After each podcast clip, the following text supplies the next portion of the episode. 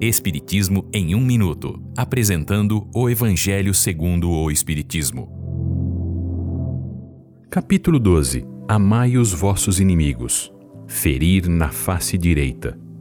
Jesus disse: Se alguém lhe bater na face direita, ofereça-lhe a outra também. Retribua o mal com o bem. Esta passagem está contida no Evangelho de Mateus.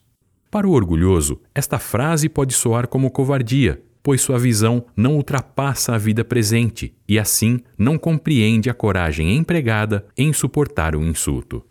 Contudo, Jesus não quis dizer que não é necessário pôr um freio às agressões, pois o próprio instinto de defesa é uma lei da natureza. Mas Jesus condena a vingança.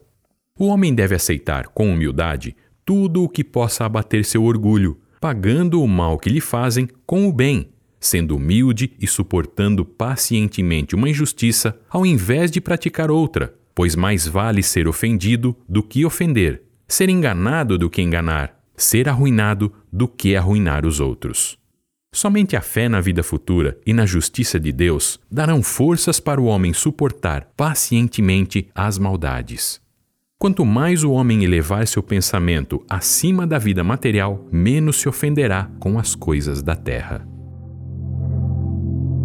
Esta é uma livre interpretação. Livro consultado: O Evangelho segundo o Espiritismo, de Allan Kardec, edição 3, em francês. Visite nosso site www.vidaespiritismo.com.br.